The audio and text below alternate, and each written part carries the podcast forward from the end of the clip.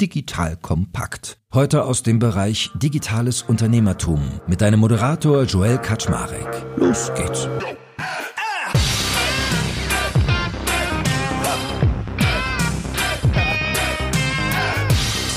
Hallo Leute, mein Name ist Joel Kaczmarek. Ich bin der Geschäftsführer von Digital Compact und heute fühlen wir mal wieder einem spannenden Unternehmen auf den Zahn. Das trägt nämlich den schönen Namen Central. So, und heute erwartet dich so eine Art spannende Reise, weil ihr kennt das ja manchmal, dass es so eine schöne Gründergeschichten gibt, wo jemand was startet, eigentlich so nebenbei oder für sich selbst für den eigenen Bedarf und dann wird da von jemandem gefragt und von noch jemandem und zack, irgendwann ist der Punkt erreicht, an dem die Nachfrage für das eigentlich entstandene Nebenprodukt größer ist als fürs Hauptprodukt und so ist das heute bei Central.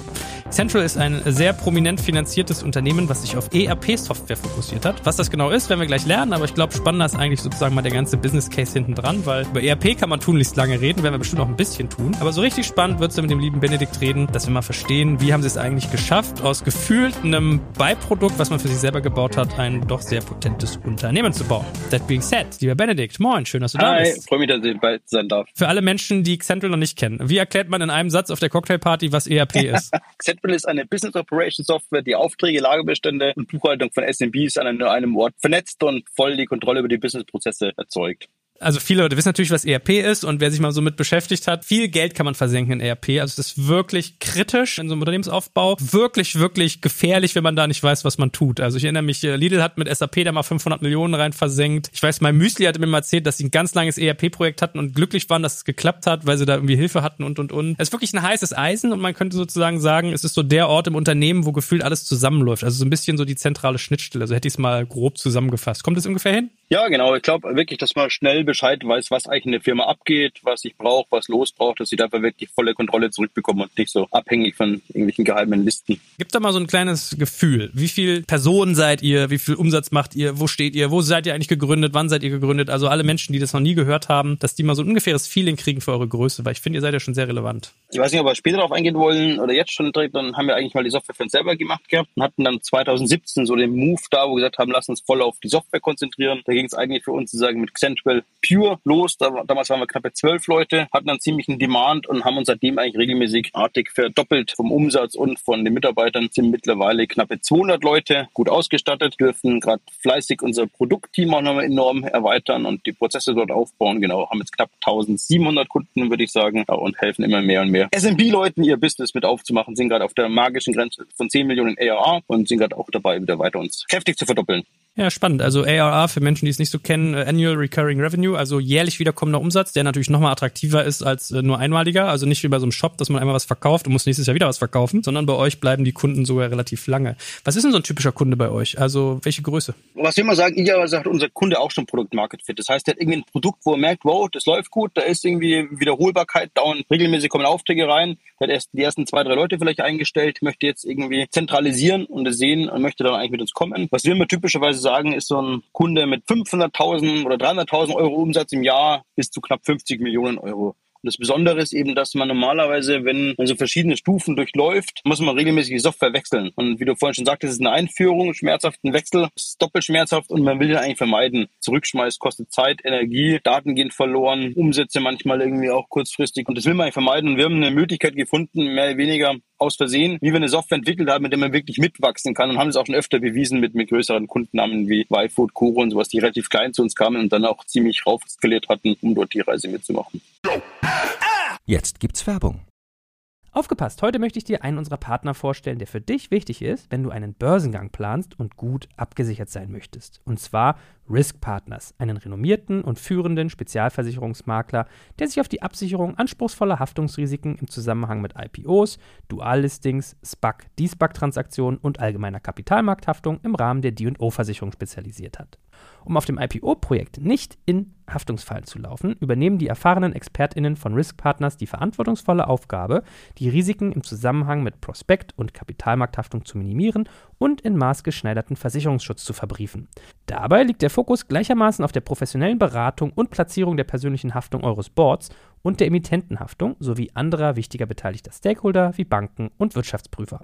Erfolgsfaktor von Risk Partners in vergangenen Deals ist das eingespielte Team, das bestens vernetzt ist, auch in internationalen Märkten, um weltweite Versicherungskapazitäten abrufen zu können. So können auch Versicherungssummen von mehreren hundert Millionen Euro ideal strukturiert und prämieneffizient gestaltet werden. Das Team hat bereits Unternehmen aus dem DAX und MDAX-Segment erfolgreich bei Transaktionen begleiten dürfen und hat insbesondere auch Track Record bei zahlreichen Nasdaq-IPOs bekannter deutscher Foreign Filer aus den Branchen Life Sciences und Tech. Wenn ihr also einen Börsengang plant oder auch eine Kapitalaufnahme oder Listing ansteht, meldet euch gerne bei Risk Partners. Dafür habe ich euch unter digitalkompakt.de slash riskpartners in einem Wort geschrieben eine Weiterleitung eingerichtet für alle Fragen zu Risiken und passendem Versicherungsschutz. Und wie immer findest du alle Infos auch auf unserer Sponsorenseite unter digitalkompakt.de slash Sponsoren. Jetzt geht's weiter mit dem Podcast. Was ist dieses Secret Source, wie man es schafft, nicht wechseln zu müssen, sondern wie das einfach mitwächst? Ich weiß nicht, wir hatten damals ja ein eigenes Unternehmen, wir haben Elektronik produziert und auch vertrieben, Universitäten für Forschung, für Entwicklungslabore. Ich bin selber Informatiker und wir haben damals auch nach einer Software gesucht, die uns irgendwie hilft, unser tägliches Business zu managen und war wirklich frustriert, als ich gesehen habe, was es für, für Software gibt, grau, hässlich, keine API, nichts automatisieren und als Informatiker, wenn man Produkte gebaut hat, eine gewisse Erwartung, was eine Software einem nachher leisten möchte. Und normalerweise war ich immer gewohnt, wenn ich irgendwie eine Software Software für jemanden geschrieben habe, dass danach ein besseres Leben hatte und mehr Zeit für andere Sachen hatte und nicht das Gegenteil, mehr irgendwie Zeit in irgendwas reinstecken muss und mehr Arbeit hat. Also und das gleiche Gefühl hatten wir auch, wenn wir jetzt irgendwie jetzt das nehmen, was es gibt, kommen wir null voran. Und mit der Erwartung haben wir dann eben tatsächlich begonnen, uns die eigene Software mit aufzubauen. Und auf dem Weg dahin haben das sehr viele Leute gehört von uns, hey, Benedikt, was ihr da gemacht habt, ist eine ERP-Software. Und man sieht, es hat, haben Leute entwickelt, die die Software täglich verwenden, ne? aber dieses X, Modul XYZ fehlt. Das ist typischerweise Teil einer ERP-Software. Und wir selber auch User waren von dem Ding, haben gesagt, ja, toll, dass du das findest, eine ERP-Software war nie unser Ziel, ehrlicherweise, aber gut zu hören. Wir sehen auch rein mit dir, dass dieses Modul fehlt, weil das hätten wir auch gerne. Also so ist nicht, dass du da alleine bist. Irgendwann,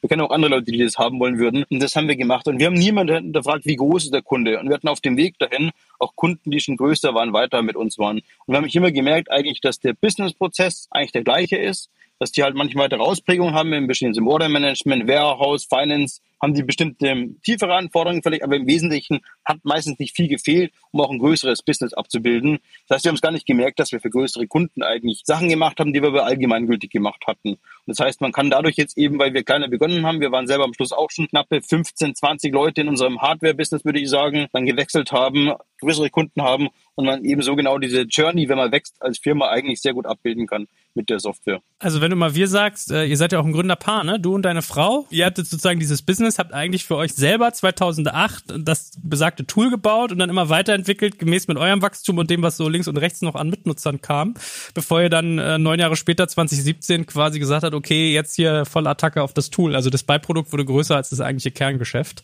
Wie muss ich mir diese Reise vorstellen? Also wann, was waren so Meilensteine, wo ihr gesagt habt, so, hm, let's talk about it? Für uns war das immer wirklich so gebaut, dass wir mit sehr wenig Leuten sehr schnell, effizient die Sachen abschließen konnten. Weil du hast alles andere außer Ressourcen und viel Geld als kleine Firma.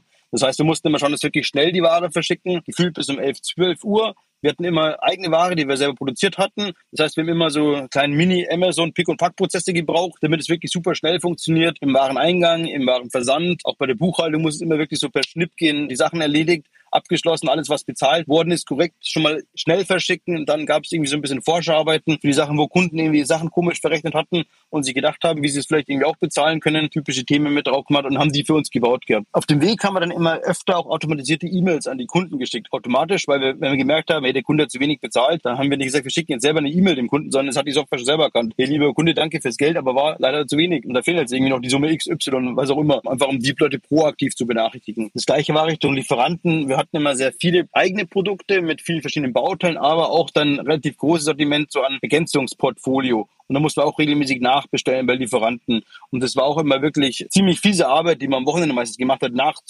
rauszurechnen, was ich jetzt nachbestellen muss, in welchen richtigen Mengen, was kann ich mir leisten, dass ich nachher nicht pleite bin, aber dass ich einigermaßen einen guten Preis bekomme und einigermaßen meine Kunden irgendwie mit Waren versorgen kann und nicht gleich wieder morgen out of stock rennen, weil ich einfach wieder die Sachen vergessen habe zu bestellen. Und die haben dann ziemlich schnell, die Lieferanten haben bei uns sehr generierte E-Mails bekommen, weil wir es einfach per Algorithmus gemacht haben. Einfach die Sachen, die halt notwendig waren, berechnet worden, sie nachbestellt werden müssen. Und das waren so die ersten Touchpoints, dass uns irgendwann Kunden und Lieferanten gefragt haben, hey, was habt ihr für eine Software da? Weil irgendwie sehen die E-Mails immer sehr statisch und gleich aus da scheint ihr irgendwas zu haben, können wir das auch mal anschauen, weil wir haben das gleiche Problem und wir suchen auch schon länger nach einer Software. Und so haben wir dann den zum Teil die Kunden, die vorbeikamen oder Lieferanten auch eingeladen zu uns ins Büro haben denen gezeigt, wie wir die Software verwenden. Dann haben die gesagt, das finden sie total cool, das möchten sie auch verwenden. Und dann fanden sie, könnt ihr schon gerne machen, aber denkt dran, wir sind eine Hardwarefirma hier, wir sind keine Softwarefirma. Aber wenn ihr wollt, könnt ihr gerne beginnen. Und die ersten Schritte sozusagen dran, dass dann auch plötzlich 2013, 14 erste vereinzelte Kunden das verwendet hatten und dann sich immer mehr herumgesprochen hatte, bis wir eben 2017 dann ähm, knappe zwölf Leute Vollzeit eigentlich waren, bootstrapped und die gesagt haben, dann lass uns voll auf die Software konzentrieren, weil die rennen hier, rufen selber an und empfehlen sich von irgendwo, ohne dass wir das machen. Und bei der Hardware hatten wir es immer super schwer, mal bis die Rechnungen bezahlt worden sind vom Kunden. Da mussten wir immer hinterherrennen. Und bei der Softwarewelt haben die uns das Geld vorab überwiesen, dass sie irgendwie mit Software arbeiten können. Und gesagt haben so, hä, was geht denn da ab? Das ist auf jeden Fall, glaube ich, was uns Spaß macht, irgendwie was Komplexes einfach zu machen und dort irgendwie das Produkt einfach den Leuten zu bauen und zu geben. Ja, glaube ich gerne. Aber habt ihr von Anfang an ein Preisschild dran gehangen oder habt ihr am Anfang gesagt, hier, nee, komm, weil man geht ja mit Preis auch mal eine Verantwortung ein und dann nerven die dich mit Supportanfragen und dann haben die Leute eine Erwartung. Wie habt ihr das gehandelt? Nee, wir haben am Anfang haben wir irgendwie erstmal gesagt, die Leute wollen da und die Software haben, so, hä? Wir hatten damals ungefähr einen Basketkorb von 100 Euro bei der Hardware. Das waren so, so Mikrocontroller für Studenten und Entwicklungsabteilung, was sie sagte, ja, 1000 Euro. Und dann haben die gekauft am Telefon irgendwie. Dann haben wir gemerkt, das hilft nichts. Die rufen immer noch an, sagen 3000 Euro. Ja, die kaufen immer noch irgendwie. So war der Weg, sagen, der ersten Preisgestaltung. Da war kein taktisches Ding dabei. So ging es eigentlich bis, bis zu den ersten 300 Kunden, glaube ich, so ungefähr.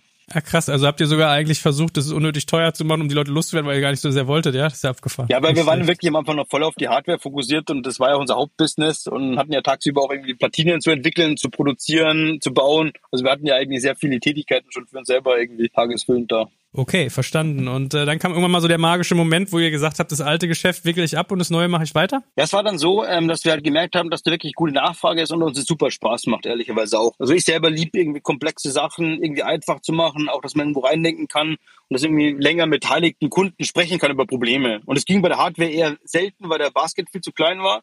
Warenkorb und da konnte man auch mal irgendwie eine halbe Stunde, Stunde oder auch mal drei Stunden mit jemandem reden und über ein Problem nachdenken, wie könnte man das eigentlich cool lösen, ne? weil es sich irgendwie rentiert hatte von den Kosten her. Viele, viele Sachen waren so ein bisschen auf der Suche auch als Startup nach dem Produkt, wo wir merken, hey, kann man eine größere Firma auch aufbauen. Und dann haben wir plötzlich gesehen, dass da wirklich gute Nachfrage ist, dass die Faktoren, die uns auch persönlich irgendwie vorantreiben, irgendwie erfüllt, dass wir dann da wirklich irgendwie schon mit schweren Herzens der Hardware AD gesagt haben, weil wenn du dann deinen Online-Shop wirklich auf Ausverkauf stellst, deinen Kunden sagst, nee, das machen wir nicht mehr, das tut schon saumäßig weh, wenn du vor allem aus der Bootstrap-Welt rauskommst und wirklich so absagen musst, den Leuten dann nachher für die andere Sache entschieden und das hat dann natürlich dann auch wieder gut getan und war auch der richtige Schritt. Und an Schwager übergeben, der das Business übernimmt, war auch nicht? Nee, wir haben ähm, sehr gute Beziehungen immer zu unseren Kunden gepflegt, auch jetzt. Also ist immer sehr wichtig, der persönliche Kontakt ist nicht mehr machbar in der großen Menge. Wir haben unsere wichtigsten Kunden an Partner gegeben, die wir sehr gut kannten, die wir gut konnektiert hatten, dass die auf jeden Fall gut versorgt sind und so stückchenweise einfach die bestehenden Projekte und Kunden eben dann an, an vertrauensvolle Leute gegeben, die wir sehr gut kannten. Und wenn wir jetzt mal so über euer Produkt heute ein Stück weit reden, wenn wir jetzt mal benchmarken, was es noch so am Markt gibt, ist es ja ganz oft so, dass du gegen so eine Behemoths konkurrierst. Also da hast du dann so SAP HANA oder irgendwie Oracle verbietet verschiedene Sachen an. Riesige Konzerne, die ja dann auch so eine, wie du gesagt hast, manchmal sehr hohe Legacy haben, etwas altbackflächig und da aussehen, aber insgesamt auch sehr viel Funktionsumfang haben. Und wie ist es bei euch? Also was ist bei euch mittlerweile für ein Produkt entstanden? Also normalerweise, wenn du am Wachsen bist, wie ich vorhin beschrieben habe, irgendwas ein Produkt Market Fit, merkst, wow, jetzt geht es ein bisschen ab irgendwie, jetzt brauche ich ein bisschen Kontrolle im Business, weil sonst wird es, glaube ich, bald nicht mehr fröhlich für uns werden. Dann gibt's so auf der Landkarte, wenn man schaust, links sehr viele Tools, die dir irgendwie so für Teilbereiche sehr gut helfen. Vielleicht Rechnungen erstellen, vielleicht für eine bestimmte Steuerproblematik. Also gibt's viele, viele kleine Tools auf der linken Seite. Und wenn du auf die rechte Seite schaust, dann gibt's dann halt dort die großen Namen, die du gerade genannt hattest. Wobei da gibt's auch von den großen Namen kleinere Software zum Teil. So ein SAP Business One, so ein NetSuite, irgendwie sowas. Aber selbst die sind eigentlich sehr, sehr teuer und brauchen relativ lange Onboarding-Zeiten. Das heißt, wenn du an der Stelle links bist, dann siehst du diese kleinen Tools, siehst eigentlich, es ist zu klein. Aber irgendwie ist es gerade das, was ich brauche. Und ich weiß nicht, wie lange ich wachsen kann. Wenn du nach rechts schaust, siehst du, das wäre eigentlich geil, aber viel zu teuer, kann ich mir gar nicht leisten. Und ich kann auch jetzt nicht ein Jahr lang irgendwie die Software einführen. Das würde mich genauso umbringen. Und dann, wenn du eigentlich so in Kontakt mit Central kommst, dann sagst du eigentlich so, wow, da habe ich ja genau das. Genau diese kleinen Tools, aber ich kann auch größer wachsen. Und das war eben bedingt, wie wir die Software entwickelt hatten, dass wir gar nicht gemerkt hatten, dass wir mit größeren Kunden gesprochen haben und jetzt auch Features eben drin haben, die größere Kunden typischerweise brauchen. Also klassisches Order Management brauche ich einfach irgendwo die Aufträge zusammenlaufen. Ich brauche dann verschiedene Lager, wo ich einfach Waren einlagern kann. Ich brauche Bestellvorschläge. Ich brauche im Finance einfach, wo ich Sachen vorbuchen kann, vorverknüpfen kann. Ich brauche ein Mahnwesen. Ich brauche für mein Sales-Team Tools, Angebot, Auftrag, die ich weiterführen kann. Wenn du eine kleine Produktion hast, brauchst du ein kleines Produktionstool, wo du einfach ein bisschen schauen kannst, was muss ich produzieren, welche Komponenten brauche ich, Stücklisten verwalten. All diese ganzen Thematiken sind so bei uns in Central sagen, die, die vereinen. Aber sag mal, wie hast du das eigentlich geschafft, sowas neben deinem normalen Business zu bauen? Weil alleine, wenn ich mal heute gucke, wenn du Payment-Dienstleister anbinden willst, ist ja ein Teppich. Also wenn du die ganzen Logos mal anguckst, irgendwie Klarna, PayPal, Sofortzahlen, etc., etc. Wie hast du das hingekriegt, da diese Komplexität eigentlich noch neben deiner normalen Arbeit unterzubringen? Vorteil ist, glaube ich, ich bin Frühaufsteher, immer schon. Das heißt, war ist man nicht verwundert, wenn man von mir schon um 4 Uhr eine E-Mail bekommt. Das ist alles gut, also mein Rhythmus passt. Aber ich hatte immer die Chance, wirklich sehr früh aufzustehen und immer dann so von, von 5 bis um 8, 9 in der Früh konnte ich programmieren und bin auch leidenschaftlicher Entwickler und ähm, habe wirklich viel auch für uns die Tools gebaut, damit wir uns einfach Zeit sparen in der Firma. Und da ist dann sehr, sehr viel entstanden. Am Wochenende konnte ich auch ab und zu weiter sagen dran arbeiten. Das ist, glaube ich, ein großer, großer Antrieb. Und wenn du Leidenschaft drin hast, dann ist da auch nochmal ein ganz anderer Motor dahinter. Ich selber komme eigentlich aus der Open Source Welt, habe viel Linux-Treiber in ähnlichen Sachen früher entwickelt und gebaut und dort hast du so gleiche Konstellationen, auch wirklich eine große Gemeinschaft. Wenn du auch das Subsystem so baust von der Software und Strukturen baust, dann kannst du auch relativ schnell Payment Provider, Carrier und ähnliche Sachen auf diese Softwarestruktur drauf bauen, damit man auch schneller eben Sachen implementieren kann. All diese ganzen Sachen waren so in der Kernumsetzung mit drinnen was uns, glaube ich, erlaubt hat, ja wirklich schneller zu laufen und auch schneller verschiedene Marktplätze, Shops, Carrier und so weiter einfach mit anzubinden. Spielt denn Open Source bei euch heute noch eine Rolle? Also gibt es nach wie vor Bausteine oder habt ihr auch eine aktive Community, die selbst noch Tools und Bausteine bei euch mit beisteuert oder ist es nicht mehr so? Teils, teils. Also wir haben keine Open Source Version mehr. Die haben wir relativ früh schon wieder beendet, weil du musst dann nochmal dich anders aufsetzen, damit du dort eine Community aufbauen kannst und die ganzen Sachen mit aufbauen kannst. Und ehrlicherweise der SMB-Bereich, der Kleinunternehmerbereich ist typischerweise nicht geprägt von Leuten, die programmieren möchten sondern du hast ja irgendwie Produktmarket Fit, du hast gerade alles andere als Probleme, als du gerade irgendwie sagst, du möchtest jetzt selber deine Software irgendwie beginnen zu installieren und zu basteln, sondern es muss dann funktionieren. So tickt der Zeitgeist von dem Ding. Was wir haben ist, wir haben relativ viele Partner haben uns gefunden, die auch gemerkt haben, man kann eigene Erweiterungen machen mit Centwell.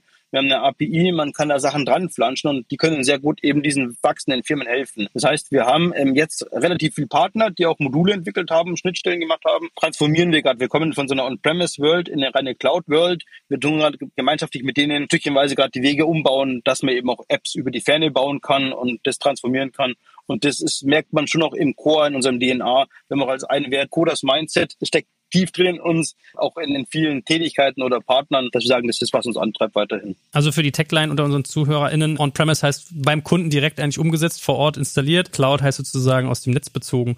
Und äh, was muss ich mir vorstellen, was habt ihr so für ein Tech-Stack? Also was ist das eigentlich für eine Technologie, die ihr da gebaut habt? Auf was? Klassisch äh, mit PHP und MySQL, MariaDB. Mittlerweile, weil wir eben mehr in Richtung Cloud gehen, nutzen wir auch immer mehr Techniken, weil wir wirklich die Cloud-Services aufbauen und dort nochmal wesentlich moderner mit AWS arbeiten und da viele Techniken mit reinbekommen, um genau diese ganzen Anfragen reinzubekommen, die Performance zu bekommen, die wir brauchen und ja, all diese ganzen besser umsetzen zu können. Und was ist so der Zeitrahmen? Also wenn ich jetzt irgendwie ein junges Unternehmen bin, will mit euch starten, wie lange brauche ich von ich lerne euch kennen bis hin zu ihr seid bei mir in Betrieb? Kommt natürlich immer darauf an, auf die Person, die das macht. Wir merken, da gibt es eigentlich zwei Leute. Da gibt es wirklich die Leute, die technisch Bock haben, schon viel gesehen haben, die sind natürlich per Definition wesentlich schneller und die sagen auch, boah, mega einfach und macht total Spaß und geht schnell. Kommt darauf an, wie groß ist deine Firma, wie groß ist dein Team. Bist du gerade irgendwie drei Leute, möchtest nur Order Management und irgendwie Rechnungen erzeugen oder willst du schon irgendwie mit, keine Ahnung was, fünf Abteilungen die ganze Firma abzubilden. Irgendwo zwischen ein bis zwei Wochen bis acht Wochen ist bei uns so der Mittelwert eigentlich von denen, wie man da ganz gut vorankommen kann. Gab es für euch dann irgendwann auch so eine Sollbruchstelle, weil ihr wart quasi gebootstrapped in eurer eigenen Firma ein Beiprodukt, dann habt ihr gesagt 100% Fokus darauf und dann habt ihr auch angefangen Kapital aufzunehmen sukzessive. Gab es irgendwann den Moment, wo ihr auch gemerkt habt, alles klar, das kann ich jetzt hier nicht mehr als Wohnzimmerprojekt in Anführungsstrichen machen, sondern hier brauche ich auch ein professionelles Führungsteam, hier brauche ich irgendwie Strukturen etc. etc. Beziehungsweise den gab es garantiert, nur wann? Das wussten wir immer und sind eigentlich so auch durch die Gegend gerannt. Also wir, wir, irgendwann brauchen wir jemanden. Und dann war es so, dass wir mehr oder weniger durch Zufall vier Firmen in Kontakt kamen, die irgendwie alle gemeint haben, hey, könnt ihr irgendwie fünfstellige Auftragsmenge abbilden? Und dann den nächsten angerufen, bis sie irgendwann geschnellt haben, das sind Firmen aus der Sendung Die Höhle der Löwen. Die dürfen nicht sagen, dass sie drin sind, weil sonst fliegen die aus der Show raus, weil sie NDAs haben. Aber sie müssen halt sich vorbereiten, damit sie dann, wenn die Show live geht, auch gerüstet sind. Und dann haben wir irgendwann festgestellt, die sind alle bei Frank Thelen im Team. Das war so, hä, wie geht denn das? Dann haben wir rausgefunden, von wo kommen die Kunden eigentlich her? Und rausgefunden, der eine Kunde kam von dem einen Kunden, den kennen wir schon länger, der andere von dem anderen irgendwie. Den dritten haben wir irgendwie auf einer Veranstaltung mal zufällig kennengelernt. Und haben so diesen Word-of-Mouth-Effekt eigentlich gesehen gehabt. Und haben dann Freigeist kennengelernt, also die Investmentfirma, wo Frank dabei ist. Und haben dann gemerkt, dass die drei Gründer von Freigeist, Alex, Frank und Mark, mega Erfahrung haben im Softwarefirmen aufbauen, weil die selber eine Firma schon aufgebaut hatte. Und dass wir uns eigentlich sehr, sehr gut verstanden hatten und die genau verstanden haben, was wir da aufbauen. Und dann kam schon relativ früh auf, wir hättet ihr auch Bock, dass wir irgendwas gemeinschaftlich machen. Und wir haben gesagt, jetzt lass uns erstmal diese vier Firmen happy machen weil das war uns das Wichtigste, glaube ich, mir, dass die Firmen wirklich arbeiten, glücklich sind, weil uns haben so viele Kunden angerufen, hey, ich habe mir die Software XYZ gekauft, das war der größte Fehler meines Lebens, alle hassen mich, mein Team mag mich nicht mehr. Wir sagen, um Gottes Willen, wir wollen sowas nie hören. Wir wollen ja schon Werte stiften und Firmen helfen, irgendwie mehr Gas zu geben. Und haben dann auch gesagt, Freigeist, war das mal, ob die vier Firmen nachher auch zufrieden sind und wie es aussieht. Dann war ein halbes Jahr vorbei oder ein paar Monate und gesagt, mega zufrieden. Von uns wird es immer noch passen. Und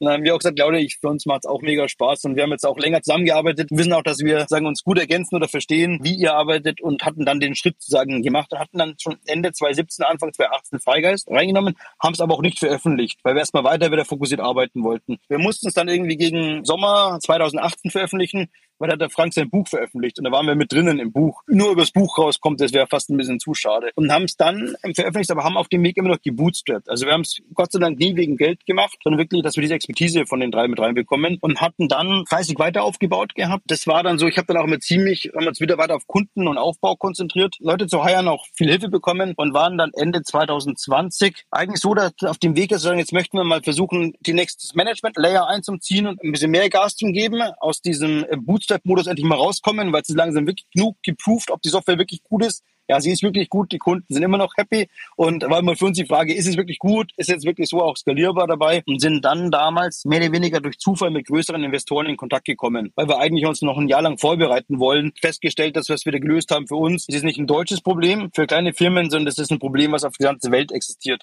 dass mal kleine Firmen eigentlich eine Software brauchen, mit der sie sich gut verwalten können. CM-Bereich gibt Salesforce für den großen, HubSpot für den kleinen Kunden sozusagen. Und diesem ERP-Bereich gibt es nur ein SAP, grob gesagt, für den großen, aber es gibt nichts für den kleinen. Und da ist noch eine Chance, wo man so eine Kategorie aufbauen kann. Und wir selber haben ziemlich Bock auf hart kämpfen, viel arbeiten, macht uns mega Spaß. Lass uns die Reise, die Gemeinschaft, wie man ruhig größer denken, mit den größeren Investment nochmal, haben wir nochmal mehr Möglichkeiten, mehr Talent zu bekommen, um da ein bisschen schneller Gas zu geben und haben dann so zu unserem größeren Investor gefunden.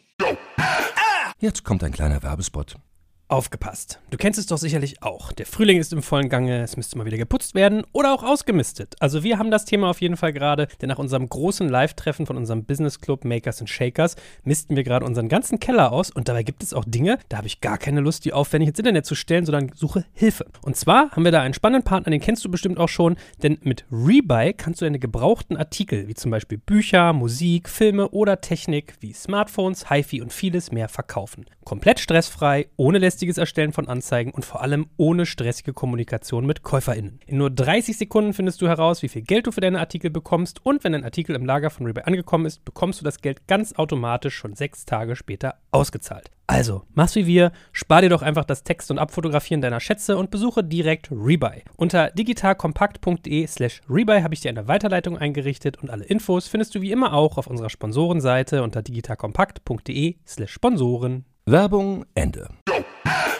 Ja, ich meine, du erzählst es so locker flockig. Ich meine, das ist ja auch das Who's Who, was die über euch platziert hat. Also Sequoia. Mittlerweile gibt's auch durchaus andere große Namen aus dem Valley, aber war eigentlich immer jahrelang so das Schlachtschiff. Und wenn die nach Europa nur geschielt haben, hat man sich schon geehrt gefühlt. Und dann Tiger Global. Also das ist ja wirklich Creme de la Creme. Wie sind die auf euch aufmerksam geworden? Ich habe immer ziemlich lang ignoriert die E-Mails von den Investoren, weil wir einfach immer nie ein Geldproblem hatten, weil wir immer durchs Bootstrapping gut gewachsen sind. Mehr oder weniger durch Zufall, dass ich mit einem gesprochen hatte und dann mit einem zweiten noch, um zu verstehen, was ein VC, was der für so einen Antrieb hat, was der eigentlich machen möchte, was der braucht. Passt es überhaupt zu uns als irgendwie relativ lange gebootstrappte Firma? Macht es Sinn überhaupt für uns, das zu verstehen? Und auf dem Weg dahin verstanden, dass das, glaube ich, schon sehr viel Sinn machen kann. Und dann gab es die Intros ähm, auch zu größeren VCs und ich ähm, glaube, die waren auch angetan, vor allem an unserer Energie und unserer Leidenschaft und auch unsere Kunden haben sich viel angerufen, was die am Produkt mögen, wie sie es mögen. Und wer, ist einfach ein großer Markt, glaube ich. Very emotional Software ist hard of the business, aber irgendwie auch komplex, weil es eine ERP-Software ist. Also bei uns ist der VP-Level der höchste Level, dauert ganz schon seine Zeit, bis wir die richtigen Kandidaten findet. Das wir haben damals begonnen, ähm, erstmal für Customer Success, Sales und Marketing jemand zu suchen. Dann in der zweiten Stufe Richtung Product and Engineering. Wir haben jetzt seit Februar diesen Jahr unseren VP Marketing und VP Sales auch gefunden gehabt, die jetzt seit Februar, März eben mit den Teams arbeiten, dort verstehen, wie wir eigentlich die Prozesse aufbauen müssen für diesen SMB-Bereich, damit das Ganze skalierbar aufbaubar ist. Und unser Board war super hilfreich. Also vor allem Luciana und Rob haben sich damals die Entscheidung eigentlich fürs Investment gemerkt haben, das sind zwei Personen, die, die haben einen Drive, die verstehen, wie sie uns unterstützen können als technische Founder, was wir da machen müssen, wie die uns helfen können, genau auch diese anderen Gaps auszugleichen. Product Marketing, äh, Firmenaufbau, täglichen Austausch am Anfang, wöchentlichen Austausch immer noch, wirklich uns zum helfen, da die richtigen Leute zu finden, Prozesse aufzubauen. Wir selber müssen ja ziemlich schnell auch wachsen und verstehen und lernen, was die nächsten Schritte sind, um dort ja, mit, mitmachen zu können. Und so unser Board ist eigentlich, würde ich sagen, gerade eben relativ klein noch, war uns auch wichtig, dass wir da sehr fokussiert arbeiten können, nicht zu viel mit dem dabei haben. Für uns sind die wichtigsten Leute eigentlich Claudia und ich. Wir sind im Board natürlich als Founder, dann Luciana, Rob und dann haben wir noch Marc von Freigeist, ist immer noch bei uns mit an Bord. Ist die Frage immer, wie lange ist das üblich, nicht üblich, aber wir arbeiten so stark zusammen und auch eng zusammen, dass es uns super wichtig war, auch Freigeist noch länger mit an Bord zu haben, diese Geschichte aufzubauen. Das ist nichts kurzfristiges. Und der Johann ist bei uns auch seit halben Jahr also mit dabei. Johan Butting war der erste Mitarbeiter von Google und Dropbox und Slack in Europa hat dort mit aufgebaut, schon etwas weiser, aber hat einen super Draht mit uns gefunden oder wir mit ihm, der uns wirklich viel mal im Go-to-Market überall helfen kann, beraten kann, wie man so skalierbare Sachen aufbauen kann. Was aber auch wieder natürlich ein Vorteil ist, weil wir eben über Sequoia wirklich sehr gute Intros zu sehr guten Leuten bekommen haben, die auch Bock haben, da irgendwie ein bisschen mit was zu bewegen auf der Welt, wo wir jetzt das große Glück haben, dass uns die Leute alle unterstützen. Was ist zu der Stellung deiner Frau? Also du bist der Tech-Guru, was ist, macht deine Frau? Am Anfang war es Finance, People und Customer Success, Onboarding mit aufzubauen. Mittlerweile ist es ein relativ großes Team. Cloud ist mehr immer der kritische Berater zu mir, haben uns dann aufgeteilt und strukturiert und versuchen gerade unseren guten Weg zu finden. Frank Thelen hat ja durchaus auch kritische Berichterstattung zuletzt erfahren. Also wie ist es denn aus der Innenperspektive? Wie hast du das denn mit ihm und seinem Team so erlebt? Das passt für uns von der DNA perfekt, weil wir genau Leute wollen, die ehrlich sind, menschlich sind, unterstützen können, immer erreichbar sind, wenn was ist und nicht nur irgendwie im großen Shows machen. Die kannst du dich blind verlassen und immer drauf, wenn es ist. Und die lassen dich nie alleine, egal was los ist, also intensivst. Und das haben wir gesehen. Für uns waren immer die Menschen das Wichtige. Glauben wir daran, dass diese Personen wirklich uns weiterhelfen können, die nächsten fünf bis zehn Jahre, was wir brauchen, um das Business aufzubauen. Und das war immer die aktive Entscheidung für die Leute.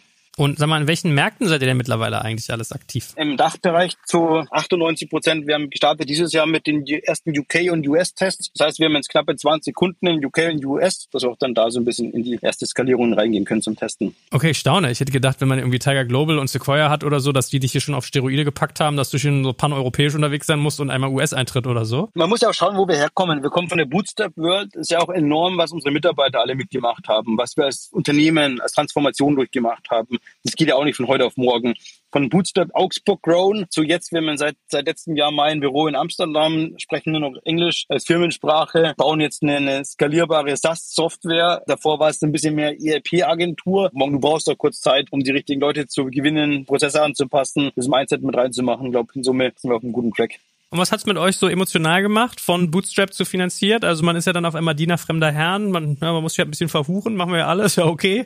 Also wenn man größere Ziele erreichen will, schneller wachsen, dann hat's halt auch einen Preis. Wie ist es euch damit ergangen? Also ich finde es cool, dass wir die Chance haben, glaube ich, jetzt da ein bisschen größer zu denken und nochmal vielleicht auch nochmal intensiver zu heiern, mehr Expertise mit reinzubekommen. Wo wir herkommen, kann man nie wegmachen. Das heißt, uns wird immer wichtig sein, was geben wir eigentlich aus und wo, weshalb, warum. Weil wir haben uns wirklich original mit 500 Euro mal begonnen und haben so die Firma aufgebaut, gab stückchenweise immer von dem, was reinkam, wieder aufgebaut, hatten eigentlich nie einen Kredit oder irgendwas aufgenommen. Dann daher, der steckt tief mit drinnen. Trotzdem ist es jetzt gerade cool, dass man einfach ein bisschen größer, schneller denken kann und auch das ein bisschen aufbauen muss, um die nächsten Schritte rauszufinden, wie wir die skalierbar bekommen. Weil was wir jetzt aufbauen, sind dann die Schritte, die uns wieder für die nächsten zwei, drei Jahre die Umsatzverdoppelungen schaffen und immer einfach stückchenweise das mit aufzubauen. Und wie muss ich mir euer Geschäft vorstellen? Also gerade wenn du sagst, ihr geht jetzt irgendwie in internationale Märkte, wie macht man da eigentlich Vertrieb und Sales? Das ist ja wirklich ein Brett bei sowas Komplexen, weil wie du sagst, das wechselst du erstmal nicht, wenn du es erstmal hast. Wir sind gerade ehrlicherweise noch dabei. Also wir haben einen Product Market Fit, den haben wir erreicht, das sieht man, aber auch den skalierbaren Go-to-Market-Prozess ein Dach haben wir auch noch nicht gefunden. Wir vorhin gesagt, seit Februar sind bei uns die Leads da, da zu finden, wie wir eigentlich da skalierbar das Ganze machen können. Das heißt, wir sind auch noch da, müssen unsere Hausaufgaben auch noch im Dachbereich zu machen, erstmal dort was Skalierbares zu finden. Wenn wir dann da das Playbook, glaube ich, gefunden haben, dann können wir beginnen, auch in US und UK das zu machen. Was wir gerade eben machen, UK, US, ist einfach der gleiche Ansatz, den wir halt für uns gemacht haben. Erstmal Hand erlesen, mit Leuten sprechen, schauen, ist Produkt Market Fit da? Funktioniert das? Und wenn wir den gefunden haben, dann ist die nächste Frage, wie können wir jetzt Go-to-Market skalieren? Wie sind die nächsten Schritte? Aber wirklich Schritt für Schritt und nicht zu schnell, weil sonst wird es, glaube ich, zu ambitious.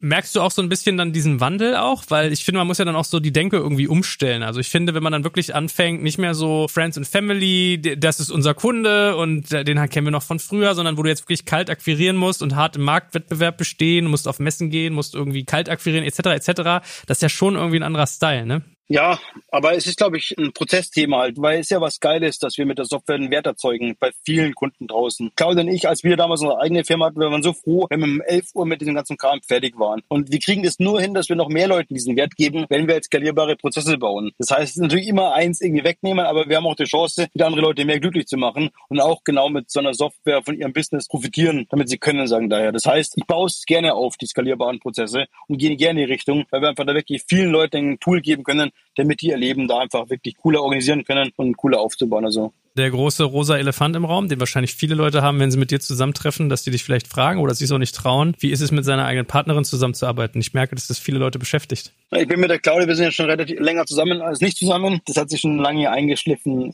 Ich glaube, man muss mal wissen, wann man privat ist und wann man auch privat sagen kann, jetzt reicht's können wir mal das Thema jetzt beenden und dann auch wirklich das sofort beenden, das Thema und dann erst dann wieder am Tag drauf oder wenn man meint, dass es, glaube ich, ohne dass man es persönlich nimmt mit dem dabei und immer wissen, was wir da bauen, ist wie, wie zwei Sportsmänner das für einen Sport machen, das hat jetzt nichts Persönliches zum tun, man weiß schon, wo die Knöpfe sind, die man lieber nicht drückt, zum falschen Moment oder wann man sie auch gezielt mal aktiv drückt zum richtigen Moment, wenn man meint, es wäre mit dem dabei. Ja. Wir haben es nie hinterfragt, ähm, wir konnten aber auch nie im gleichen Raum arbeiten, ehrlicherweise. Es werden immer getrennte Räume, es werden immer klar definierte Bereiche, die nicht überlappend waren. Ich bin froh, dass wir es gemacht haben. Wir waren jetzt vier Wochen, fünf Wochen in Amerika für einen Leadership-Kurs, einfach Next Level zu verstehen, wie baut man sowas auf. All solche Sachen können wir zu zweit machen.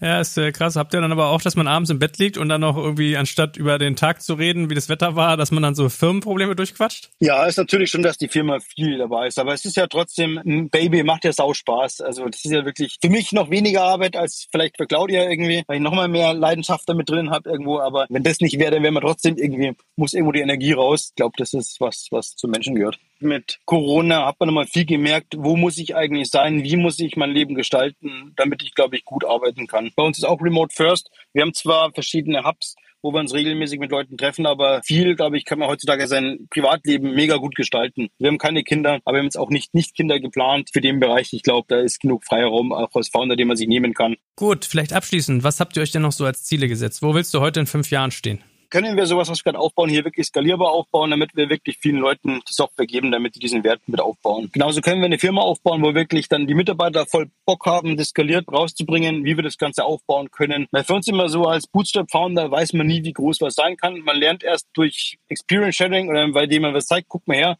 Du kannst auch eine Firma in der Firma in Größe aufbauen. Also wenn du so stückweise wächst als, als Gründer, wo du immer dann auf dem Weg plötzlich neue Sachen lernst, sagst, ja nie machbar, ist ja unerreichbar. Wir hatten noch nie so richtige Ziele am Langzeithorizont. Geil wäre es, wenn wir, glaube ich, was Nachhaltiges schaffen können, wo wirklich viele, viele Leute Bock haben, diesen Category Lead, den es gibt, den irgendwie versuchen zu knacken, dass man auf der Welt dann auch Central kennt und sagt, das, das macht Spaß. Das ist der Anspruch, warum wir gerade angetreten sind und auch, glaube ich, die Gelder bekommen haben, um da weiter Rennen, Gas zu geben, rennen da fleißig und gezielt auch weiter, kämpfen hart jeden Tag. Ja, stimmt. Über Exit-Perspektive haben wir gar nicht gesprochen, aber es wirkt bei euch irgendwie relativ klar. Aber was mich so als letztes noch beschäftigt ist, wenn man dich jetzt so in Wort packen müsste, würde ich sagen, ja, das ist doch Funstkerl. Hä? Das ist ein Mann, der hat noch Integrität, der, der zeigt, worum es geht und der setzt sich für den Kunden ein.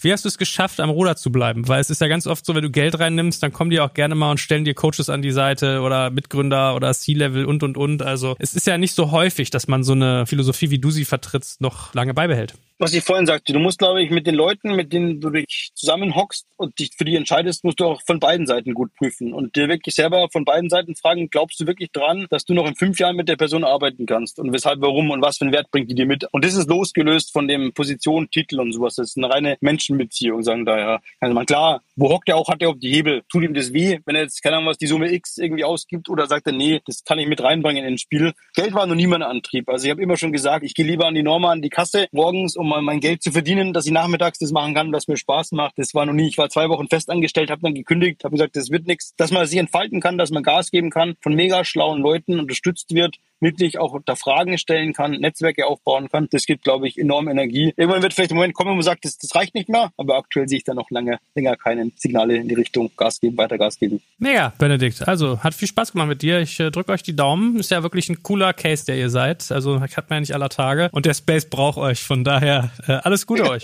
nee, wir geben weiter Gas, auf jeden Fall. Danke fürs Zuhören beim Digital Kompakt Podcast. Du merkst, hier ziehst du massig Wissen für dich und dein Unternehmen heraus. Wenn du mit uns noch erfolgreicher werden möchtest, abonniere uns auf den gängigen Podcast-Plattformen. Und hey, je größer wir werden, desto mehr Menschen können wir helfen. Also erzähl doch auch deinen Kolleginnen und Kollegen von uns. Bis zum nächsten Mal.